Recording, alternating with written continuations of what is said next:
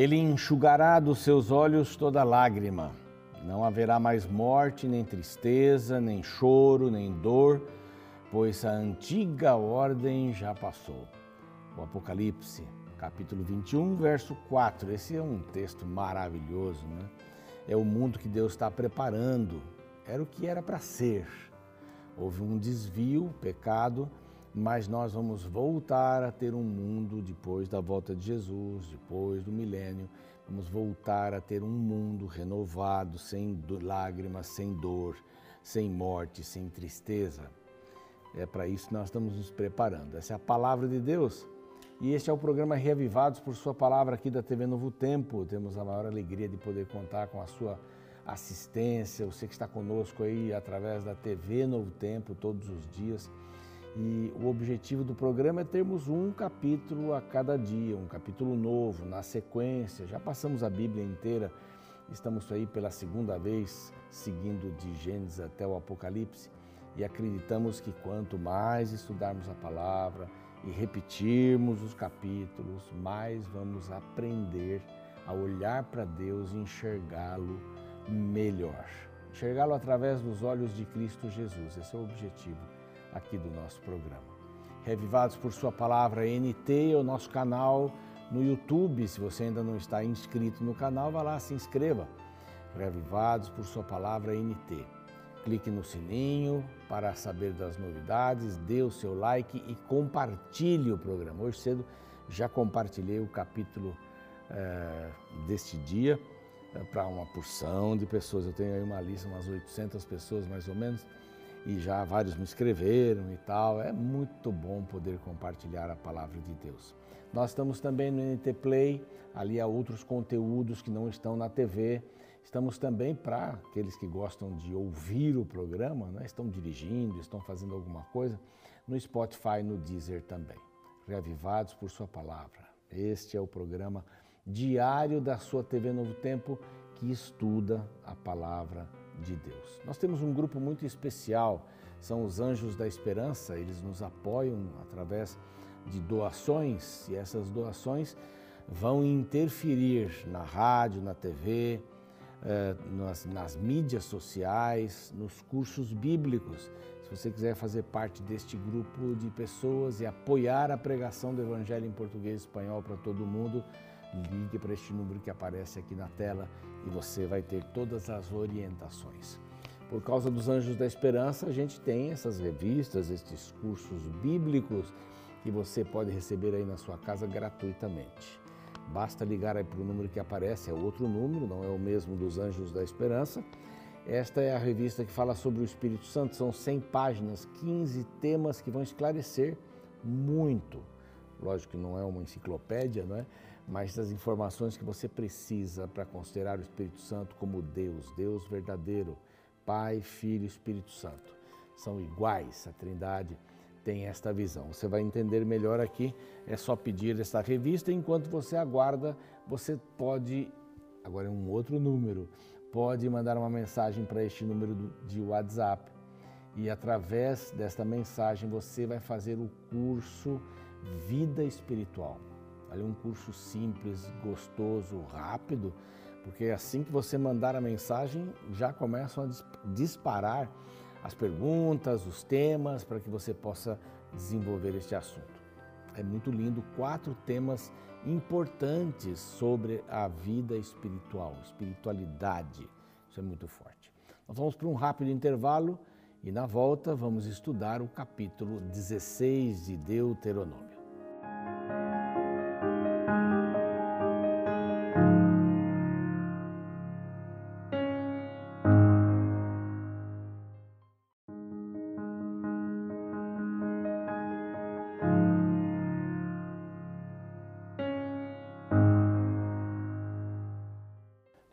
Estamos de volta com o programa Reavivados por Sua Palavra, aqui da TV Novo Tempo. Que bom que você está com a gente, estudando a palavra de Deus. O programa vai ao ar todos os dias às seis da manhã na TV e depois na repetição às três da manhã do próximo dia, tá bom? Tem muita gente assistindo. Nós estamos muito felizes com as respostas que temos, né, ou com a resposta que temos do programa. Bom, nós vimos aqui uma, uma série de regras, de leis no programa de ontem sobre os pobres, muito importante isso, sobre os servos, e, essas mensagens só confirmam o interesse, o amor de Deus pelas pessoas menos favorecidas. É, nós também temos que ter esta visão, né? olhar para as pessoas que estão necessitadas, ajudá-las, estender a nossa mão. Por várias vezes, e Deuteronômio tem, eh, tem essa, esse viés, aparece a expressão eh, Deus dando com as suas mãos, estendendo os seus braços. Eu acho muito linda esta, esta visão de Deus, né? E deveria ser a visão que as pessoas deveriam ter, estou usando muito deveriam, né? de nós, nós precisamos ser Jesus para as pessoas. É isso. Uma vez eu escrevi aí na minha. Eh, na, na, ali no início do, do, do, Instagram, né? Quero ser Jesus para as pessoas. É criticar, imagina que absurdo querer ser Jesus para os outros. Não tem outro jeito. É? Nós devemos ser o que ele foi. Já estamos crucificados com Cristo e Cristo vive em mim. E se ele vive em mim, os outros têm que enxergar isso, têm que acreditar em Cristo através da nossa vida. Conhecer a Cristo talvez seria a melhor expressão. Bom, depois de falar sobre essas leis dos servos, né? O servo que gostaria de ficar com seu senhor, os pobres que deveriam ser cuidados e tal. Então, no, ainda no final do capítulo anterior, a partir do verso 19, começa um novo bloco. A gente sempre menciona aqui que às vezes o pedaço de, uh, do, do, próximo capítulo está no anterior e tal, não, não tem problema, mas são assuntos correlatos. Aqui uh, há quatro coisas que são mencionadas, não é? Na, na, são, são três festas, mas são quatro coisas mencionadas a partir do verso 19 do capítulo 15. Fala sobre os primogênitos, os primogênitos do gado, da, das ovelhas, eh, que eles deviam ser consagrados. Depois que o povo de Israel saiu do Egito e os primogênitos foram preservados por causa daquela, uh, daquela pintura de sangue, não é? Uh, daquela marca de sangue em cima dos umbrais da porta, né? em cima da porta, Deus disse assim: todo primogênito é meu. Bom, o sangue salvou o primogênito daquela família. Então ele disse: Bom, vocês não precisam me dar o primogênito, mas deem uma oferta pelo primogênito. E todos os primogênitos dos animais também eram do Senhor. Então aqui havia leis a respeito disso. Não poderia ser um animal com defeito. Não, é? não poderia ser, uh, porém, verso 21. Havendo nele algum defeito, se for coxo, cego, se tiver outro defeito grave, não o sacrificarás ao Senhor. Então, eh, era muito importante que a oferta tivesse esse viés assim bastante é, é, santo, né? separado, puro, porque geralmente as ofertas elas apontavam para Jesus. Então não podia ter nenhuma impureza. Jesus morreu por nós, pelos nossos pecados, mas ele foi um homem puro, ele não pecou. Agora já o dízimo não. O dízimo o rebanho passando, 1, 2, 3, 4, 5, 6, 7, 8, 9, 10, o que entrasse, se era coxo ou não, estava sendo direcionado para o Senhor.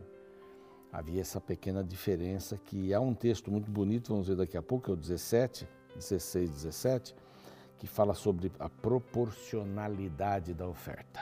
Mas vamos lá, três festas importantes. É, o ano religioso né, começava em março, abril para nós aqui março, abril mais ou menos, para nós. O ano religioso começava no 14º dia do primeiro mês. E o ano civil começava no sétimo mês, no primeiro dia do sétimo mês. É, é difícil entender isso, né? Ah, esse, esses costumes do, do povo de Israel, mas tudo bem. E eles contavam os dias a partir deste ano religioso, que era a comemoração da Páscoa. Então, a Páscoa inaugurava, 14 dia do primeiro mês, era o dia da Páscoa, caísse num sábado, num domingo, numa segunda, mas esse dia era importantíssimo, porque ele remetia o judeu lá para trás, lá para a saída do Egito. Então Jesus modificou isso. Jesus disse assim: bom, não é mais a saída do Egito que nós vamos comemorar. A partir de agora, a partir daquela ceia que ele fez com os discípulos, não é? na quinta noite, antes da sua morte, ele estabelece um, um novo parâmetro. Ele diz assim: é a libertação do pecado. Então, a ceia, lava pés, e a ceia, o pão sem fermento, o vinho sem, sem álcool, sem fermento, né? o suco de uva puro. Então, simbolizavam o corpo de Cristo, o pão, e o sangue, o vinho sem fermento, o suco de uva. Então, houve um, uma troca, mas era tão importante essa data que ela iniciava as comemorações religiosas. É, um dia um colega disse assim: Deus era festeiro, Deus, Deus é festeiro, Deus gosta de festa. E de fato, não é? ele valoriza essas, esses momentos, é, essas datas importantes, porque sempre estavam sendo ligadas a alguma coisa importante. Páscoa. Assim que a Páscoa terminava, no dia seguinte era a festa das primícias. Desculpe. Aqui eles já começavam a plantar a cevada. Depois vem a festa do Pentecostes, eles plantavam então o trigo. E aí vem a festa dos tabernáculos, era a colheita. A primeira colheita, depois a segunda colheita do, do, trigo, etc. Mas a segunda colheita das frutas e tudo mais. Essa festa dos tabernáculos é, era uma coisa incrível. E aí começava o ano civil, exatamente no sétimo mês ah, no, no primeiro dia começava o ano civil. E a festa ia do dia 15 ao dia 21, o 15 dia até o 21 dia. Era a festa dos tabernáculos. Os judeus, eles ficavam durante essa semana em cabanas para lembrar, tudo tem uma relação, né? Para lembrar o que eles passaram no deserto. E aqui eles comemoram é, a colheita. No deserto eles não plantavam portanto não tinham colheita. O deserto era, era pastoril. Depois, quando eles vão entrar na terra é, prometida, em Canaã, então viram agropastoris, né? Mas antes eram só pastoris. Eles cuidavam das ovelhas. E essas ovelhas, esses animais, eles, eles eram criados para sustentar a família, mas maiormente para os sacrifícios depois do primeiro tabernáculo de Moisés. Bom, mas aqui está, vamos ver aqui alguns detalhes. Aqui no, no verso primeiro, né? Guarda o mês de Abibe, é, é este mês aqui, o primeiro mês. Celebrarás a Páscoa do Senhor, porque nesse mês o Senhor te tirou da terra do Egito. Aqui, o Senhor te tirou da terra do Egito. Aí ele vai falar sobre os sacrifícios que deveriam ser feitos. Tudo deveria ser feito sem fermento a partir daí. Sem fermento. O fermento era um símbolo do pecado. O fermento era um símbolo do pecado. Então, tudo o que envolvesse nessa festa aqui, nessa comemoração da libertação, deveria vir sem fermento. Todas as alimentações. Ervas amargas, para eles lembrarem o que era o Egito e o que aconteceu depois, na saída do Egito. Imaginem isso sendo rememorado durante dezenas, centenas de anos. É? O Brasil tem o dia 7 de setembro como um dia da independência, da libertação de Portugal. Aí tem Dom Pedro tal. Eu até declamei uma poesia quando era garoto, no primeiro ano primário, lá atrás, no grupo escolar de Interlagos. A poesia dizia assim: Salve 7 de setembro, grande data nacional que para sempre nos livrou do poder de Portugal. Pode bater palma, não tem problema. Não? Mas essa era a minha poesia. No segundo ano, a professora me deu uma poesia maior, porque achou que eu fui muito bem, né? São quatro linhas e a minha mãe tentando fazer-me decorar e eu não decorava e repetia e tal. Bom, chegou o dia 7 de setembro, subi lá, não era um palanque, era uma escada. E aí comecei a falar, já engasguei no primeiro verso, a professora soprava, minha mãe soprava, até que a professora disse assim, repete a do ano passado. Aí eu enchi o pulmão, salve 7 de setembro.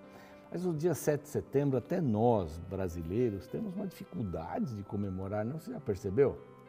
A gente coloca a bandeirinha verde e amarela no jogo do Brasil, né? Jogo de futebol.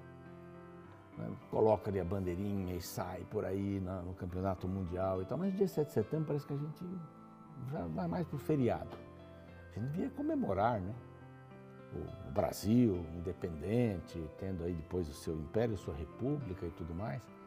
Mas esse dia para o povo de Israel era mais do que o dia da independência, era o dia da libertação espiritual. Por isso que Jesus fez essa, esta, essa virada não é? na quinta-feira à noite antes dele, dele morrer. Bom, tudo aqui, é, o que você vai ler até o, o verso 8, é, fala sobre a, o fermento não deve existir, comemoração pela saída do Egito. Eles não poderiam sacrificar a Páscoa em nenhuma das cidades, a não ser onde o Senhor indicou, que foi Siló a princípio, depois foi Jerusalém. A, a tenda móvel estava em Siló, a arca estava em Siló, então eles deveriam comemorar a Páscoa ali.